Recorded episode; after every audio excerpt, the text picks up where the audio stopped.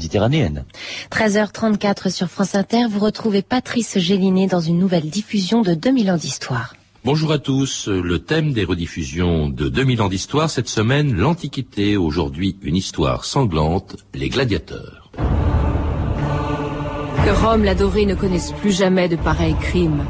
Ô chef très auguste de l'Empire, ordonne l'abolition de ces sacrifices horribles, comme tu as déjà aboli tous les autres. Quintus Aurelius Simac, préfet de Rome.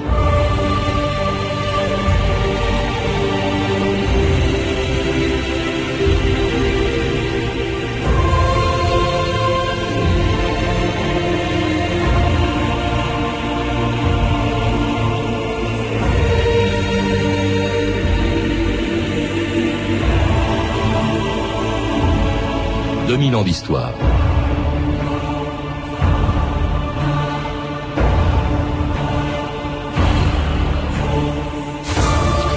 Le 1er janvier 404, dans l'amphithéâtre Flavien de Rome, un jeune moine, Almachius, descendit dans l'arène pour tenter d'arrêter un combat de gladiateurs. Il y fut lapidé par la foule et achevé par ceux-là même dont il voulait empêcher la mort. Trente ans plus tard, pourtant, un édit impérial mit définitivement un terme à ces combats qui pendant 700 ans ont rempli tous les amphithéâtres de la République et de l'Empire romain. Comment comprendre que des foules considérables aient pu être si longtemps fascinées par ces spectacles où il suffisait de lever ou de baisser le pouce pour décider de la vie ou de la mort d'un homme Comment comprendre que des philosophes ou des écrivains aussi raffinés que Pline le Jeune, Pétrone ou Cicéron aient pu y éprouver du plaisir? Comment comprendre enfin que pendant sept siècles, les gladiateurs eux-mêmes aient été si nombreux à venir mourir volontairement dans une arène pour la plus grande joie des Romains et de leurs empereurs? Peuple de Rome Au quatrième jour de la fête d'Antioche, nous pouvons célébrer le 64e jour des Jeux du Cirque. Quand l'empereur entre, vous levez vos armes, vous le saluez, et ensuite vous lui parlez ensemble. Faites toujours face à l'empereur, ne lui tournez jamais le dos. Allez et mourrez avec honneur.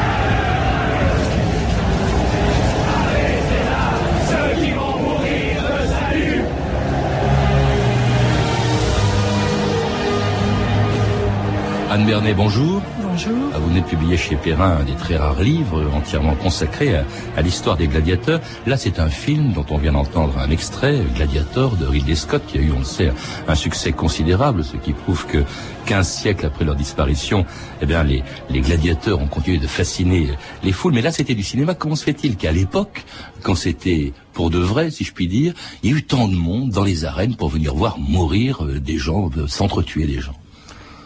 Pour deux raisons principales. D'abord, comme vous venez de le dire un instant, regarder mourir quelqu'un, ce que les auteurs romains définissaient d'un mot qui nous paraît horrible, mais qui passait tout à fait dans la mentalité de l'époque, cela procurait une voluptas, un immense plaisir. Oui, regarder mourir un homme était un plaisir pour les Romains, pour l'excellente raison que cette personne qui le regardait mourir était à leurs yeux un- quelqu'un de déchu, un esclave, une moitié d'homme, qui ne méritait donc pas de pitié, qui avait beaucoup de chance d'avoir au moins l'honneur de combattre devant des hommes libres, des citoyens, et en quelque sorte, en mourant bien, de racheter son indignité. C'est tout le paradoxe de la gladiature. Ajoutez à cela que l'on pariait sur les combats et que beaucoup des spectateurs non seulement prenaient un plaisir immense à regarder mourir, mais espéraient faire fortune. Alors, il y a beaucoup de choses étonnantes dans votre livre. Et d'abord, euh, la première chose qui peut surprendre quand même quand on sait quel était le destin de ces gladiateurs, c'est que vous dites qu'ils étaient presque tous des volontaires, Anne Bernet. Comment voulez-vous obliger à se battre des hommes qui n'auraient ni les capacités physiques ni la volonté morale de faire un pareil métier? Cela, les organisateurs de spectacles romains le savaient pertinemment. On ne forçait donc presque jamais quelqu'un à descendre dans l'arène à se faire gladiateur s'il n'en avait pas les dispositions physiques et morales. Des volontaires, il s'en trouvait toujours, plus ou moins. Volontaires libres qui passaient un contrat avec un organisateur de spectacle, euh, volontaires sortis de l'esclavage, prisonniers de guerre, euh, condamnés de droit commun, qui trouvaient finalement que la gladiature était un sort plus heureux que celui qu'ils auraient eu sans cela. Ils y trouvaient un certain nombre d'avantages matériels immédiats, l'argent, dans une certaine proportion, la gloire, souvent, les femmes, toujours. Et l'espoir de la liberté, ça c'est toujours pour, les esclaves, parce qu'il y a pour les esclaves, les prisonniers de guerre. était un, était un esclave. Alors ces gens-là, évidemment, avant de se battre, passaient d'abord dans des écoles animées par des marchands et des propriétaires de gladiateurs, les lanistes. Je suis Proximo. Je serai plus proche de vous pendant les prochains jours qui vont être les derniers de votre misérable vie que votre salope de mère qui vous a fait hurler en vous mettant au monde. Je ne vous ai pas payé cher pour votre compagnie. J'ai payé cher le droit de profiter de votre mort. Et comme votre mère a accompagné vos premiers pas, moi, j'accompagnerai vos derniers. Quand vous mourrez, et vous allez mourir, votre passage se fera au son des gladiateurs. Je vous salue. Rouge Rouge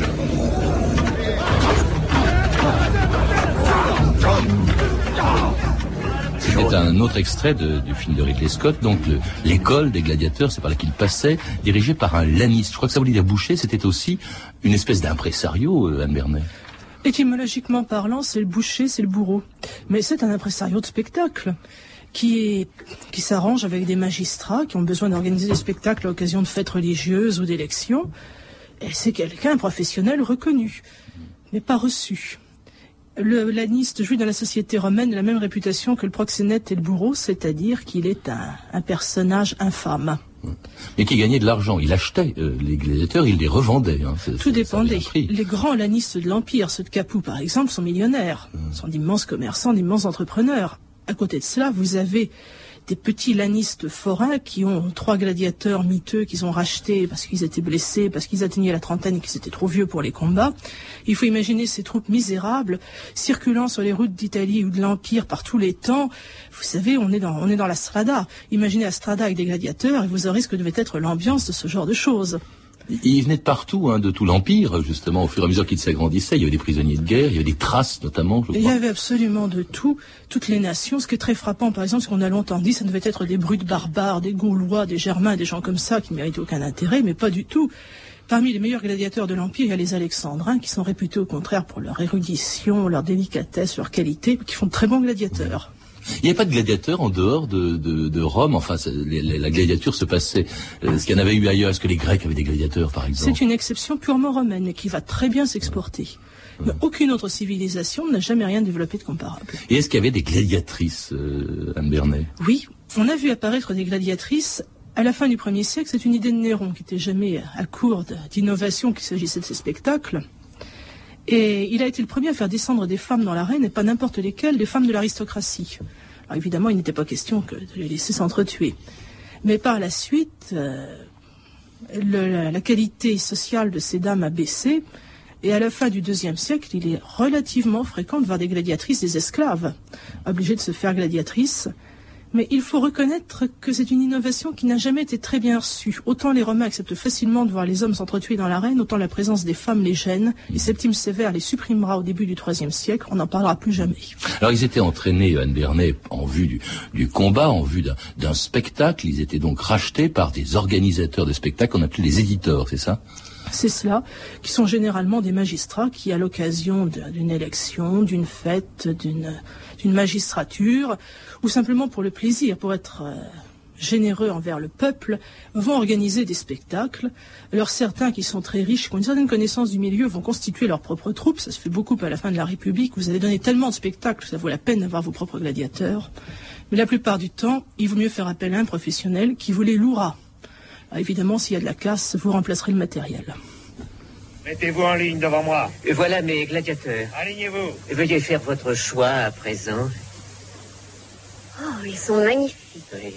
Très noble, Elena, à toi de choisir. Celui-là, là. Euh, Marcellus, Crixus pour le glaive court. Je veux celui-ci.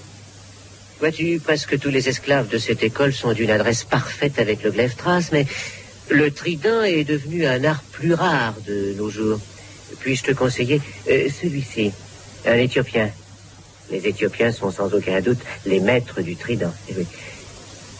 Si deux hommes se couchent et refusent de continuer le combat, votre entraîneur devra leur couper la gorge comme à des poulets. Nous ne voulons pas de trucage. C'était un extrait du film de Stanley Kubrick, Spartacus. Euh, on vient de l'entendre, Anne Bernier, il y avait plusieurs catégories, différentes catégories de gladiateurs, et des d'armes d'ailleurs qui correspondaient. À l'origine, il n'y avait que deux catégories, mais plus la gladiature va se spécialiser et devenir un, jeu populaire, plus on va compliquer le jeu. Et à la fin de l'Empire, on aura jusqu'à 20 ou 25 catégories différentes. il faut bien avouer qu'on les connaît mal et il est souvent très difficile de, de cerner exactement les diverses spécialités. Il y a le rétière, on parlait à l'instant, l'homme qui combat avec le trident et le filet, qui curieusement, bon, c'est l'image qui nous vient tous à l'esprit parce qu'il a été popularisé par le cinéma. Mais curieusement, c'est le gladiateur léger par excellence, c'est celui que les Romains méprisent. Ce qu'il y a tout en bas dans l'échelle de la gladiature, c'est le rétiaire. Mmh. avec son filet qu'on appelait l'épervier, et il était, enfin, il se défendait un peu, enfin, il se défendait, il, il faisait peur quand même avec son filet. Ah, il n'avait l'air de rien comme ça, il était par rapport aux autres qui étaient couverts de cuirassés, ben, avec des épées longues, mmh. protégés, des casques. Le rétière qui était pratiquement nu, paraissait euh, partir vainqueur, vaincu d'avance. Or, il était redoutable. Un bon rétière, euh, c'était pas facile. Et au sommet de la hiérarchie, qu'est-ce qu'il y avait? Au sommet de la hiérarchie, ça pouvait être n'importe qui du moment que vous étiez un champion. Mais quel type, je veux dire, de... Il y avait, vous, citez les Thraces, les Sécuteurs, les Samnites, qui sont appelés ensuite les, ah, les homoplaques, qui étaient les gladiateurs lourds. On peut se fier, je pense, aux deux, deux factions du cirque qui pariaient sur les, les meilleurs gladiateurs, qu'on appelait les Parmulari et les Scutari. Alors les Parmulari, comme leur nom l'indique, étaient ceux qui pariaient sur les gladiateurs à petit bouclier, la Parma, mmh. et les Scutari sur ceux qui pariaient sur les, les gladiateurs à grand bouclier, le Scutus. Et le Thrace, par exemple, est un gladiateur à Parma, avec le petit bouclier rond et une épée qu'on appelait la Sika, qui est pratiquement un poignard et un poignard courbe. Alors que, par exemple, l'Oplomaque ou le Myrmillon sont des gladiateurs à grand bouclier, des Scutus, qui eux sont très lourdement armés, donc ce grand bouclier, une cuirasse, un casque. Alors la contrepartie, bien entendu, il faut tout de même être honnête vis-à-vis -vis de l'adversaire, c'est que plus vous êtes cuirassé, plus vous êtes lourd, donc vous avez du mal à bouger. Et en plus, le casque vous aveugle totalement. Il faut imaginer ce que c'est qu'un combat que vous menez pratiquement dans le noir. Alors ils avaient des supporters, hein, c'est un petit peu comme comme des équipes de foot. On pariait sur eux comme euh, dans les courses de, chevaux. Les spectacles étaient gratuits, je crois, hein, Bernet, pour la plupart, non? Pour la plupart d'entre eux, ils étaient gratuits. Ce qui d'ailleurs provoquait de belles empoignades à l'entrée des arènes parce qu'il fallait se lever de bonne heure pour avoir une place. Et on a vu dans certains cas très grands spectacles organisés à Rome, on a vu la chose tourner à l'émeute et des gens se, se piétiner pour entrer, y compris des matrones de bonne famille et des sénateurs. Les arènes, il y en avait dans tout l'Empire? Pratiquement dans tout l'Empire, plus ou moins belles. On parle toujours de Vérone, de Nîmes ou d'Arles, qui sont très belles arènes. Mais par exemple, ce que l'on sait moins, c'est que les Grecs, eux, se sont contentés souvent d'aménager leur théâtre ou leur stade dans toute la partie orientale de l'Empire. Et les plus grandes, c'était euh, C'est le Colisée, évidemment, qui est le, champion de toute catégorie avec une taille gigantesque. Personne ne l'a imité.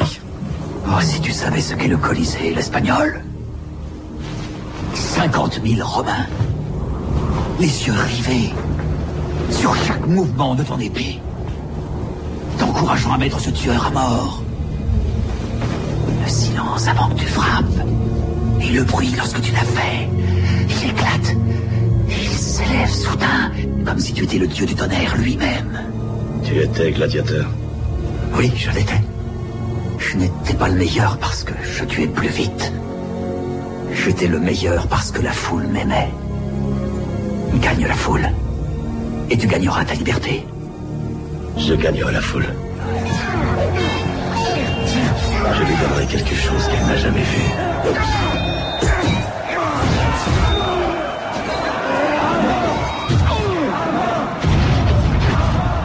C'était évidemment un autre extrait du film de Ridley Scott. Comment se déroulait un, combat, Anne Bernet euh Est-ce que d'abord, j'ai appris une chose qui est assez étonnante, c'est que le fameux « ceux qui vont mourir te saluent » est un mythe C'est un mythe sans lettres.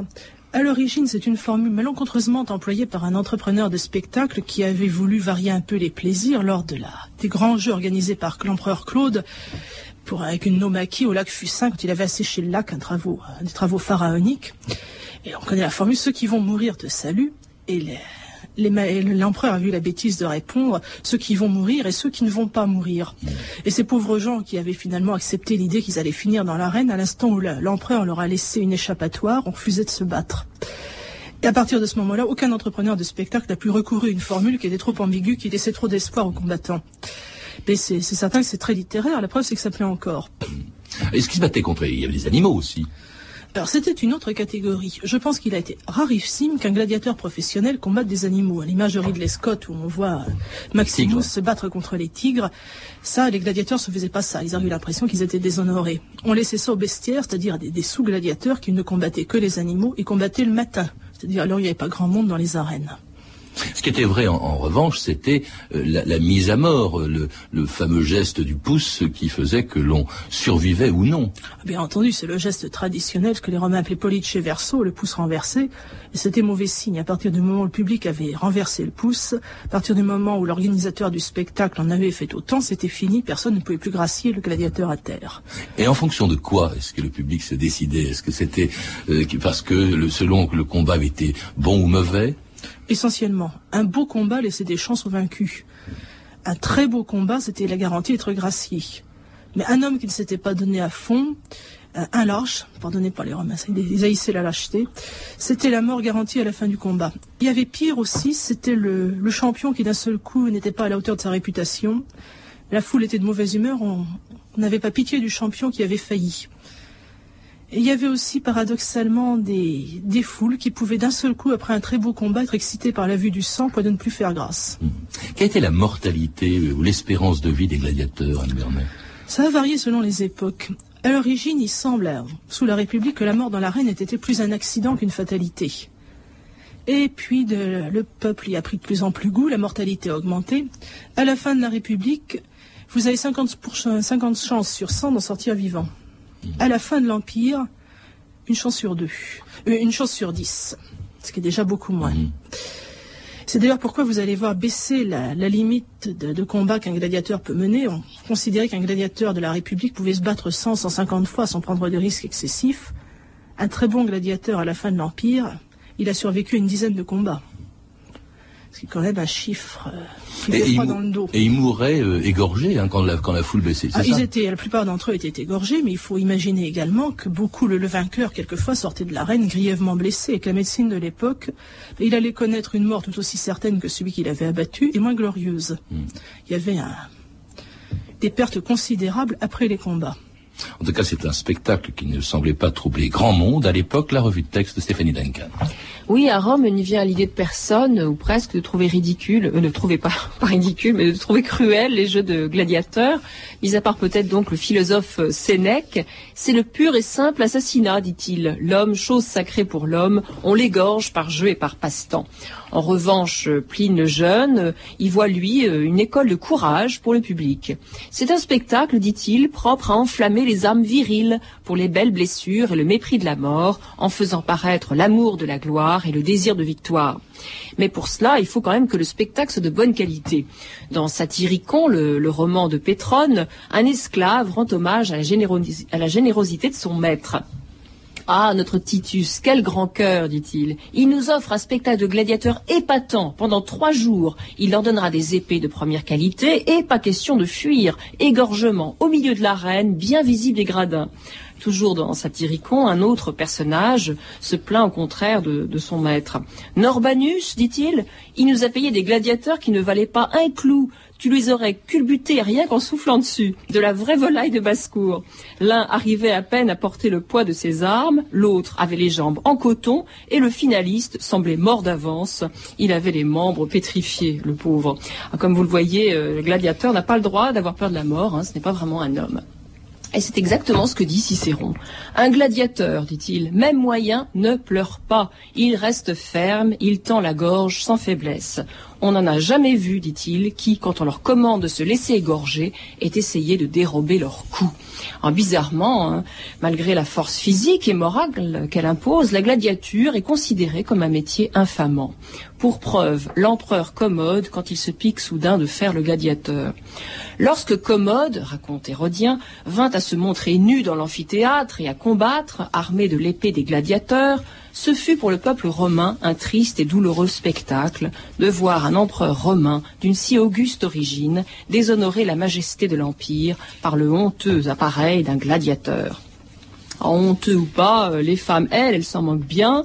Juvénal, dans ses satires, raconte l'histoire d'Épia, l'épouse d'un sénateur romain qui laisse tomber mari et femme, euh, mari et enfant, pardon, pour suivre un beau gladiateur.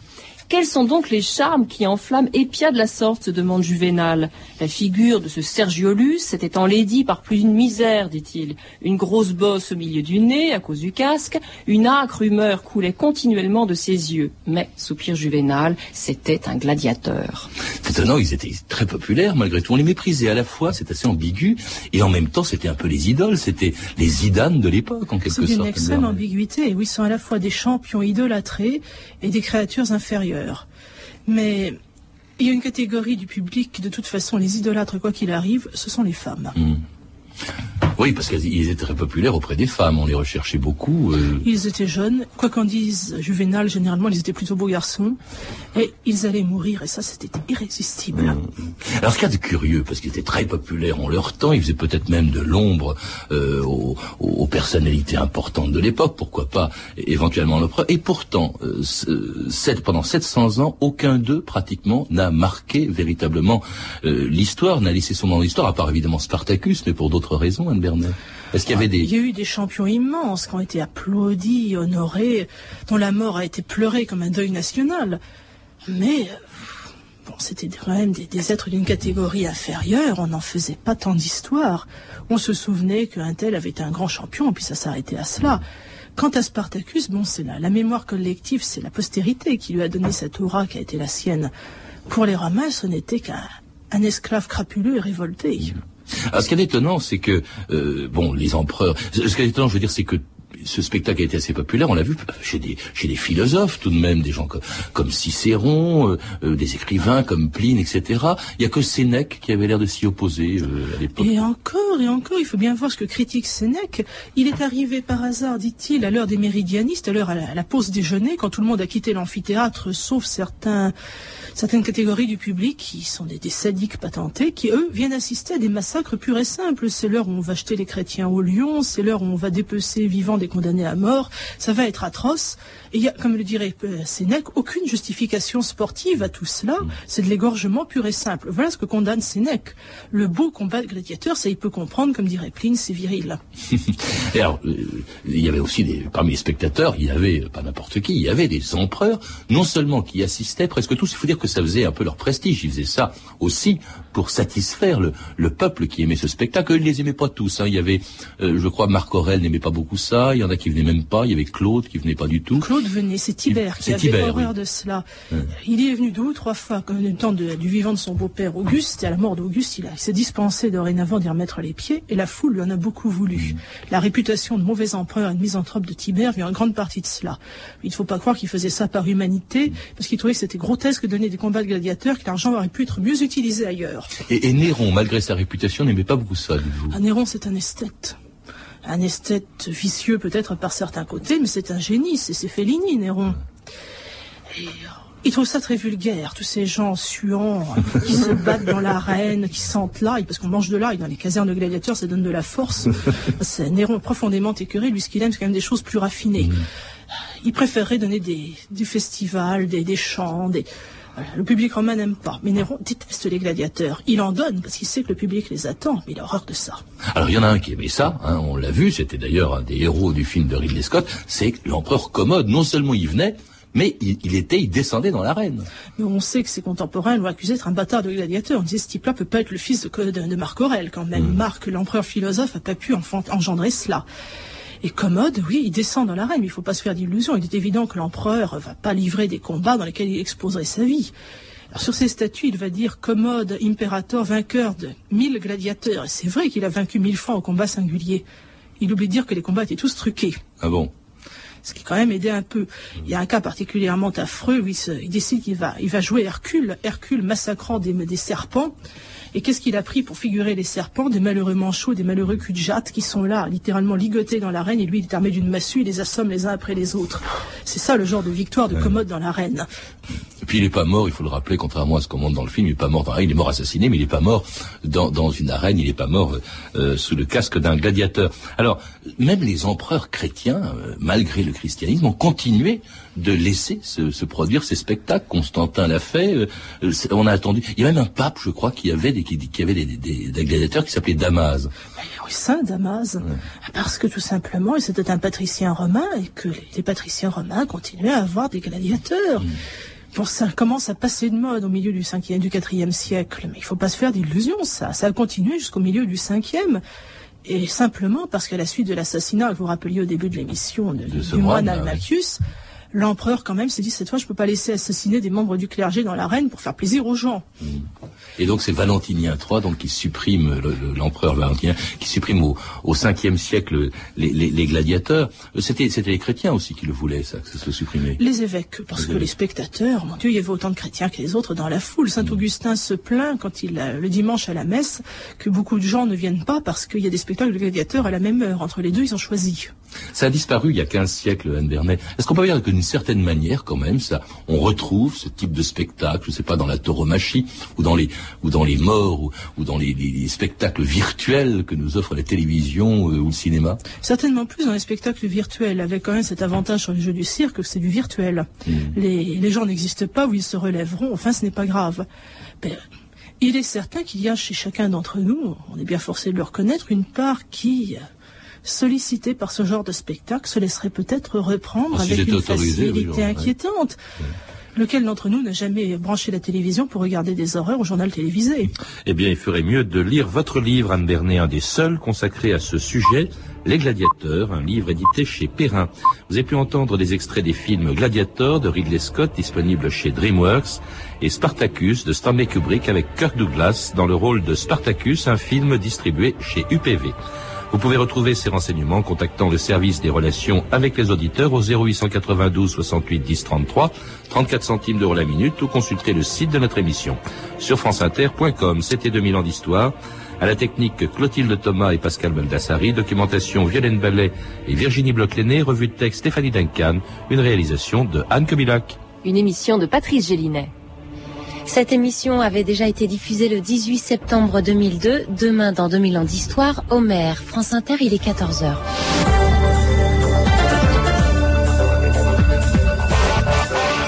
Un point sur l'actualité, Karine May.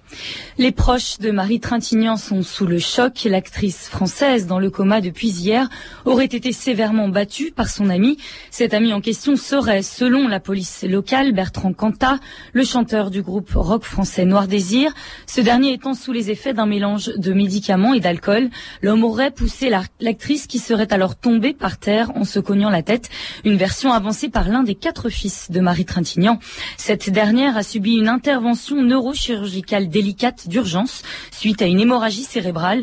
Hospitalisée dans un hôpital lituanien Vilnius en Lituanie, Marie, Marie Trintignant devait achever le tournage de Colette où elle incarnait la romancière pour un téléfilm de France 2. Bertrand Cantat a quant à lui été hospitalisé dans un service de toxicologie. Sorti ce matin, il devrait être interrogé par la police. De nouvelles violences en Irak. Une patrouille américaine a été attaquée à l'explosif ce matin dans le centre de Bagdad. On dénombre pour l'instant trois blessés graves parmi les militaires. Selon plusieurs témoins, ces hommes auraient été tués sur le coup. Des soldats, en tout cas, euh, pendant ce temps, ont annoncé avoir découvert une importante cache d'armes près du quartier général de la 4e division d'infanterie à Takrit. 40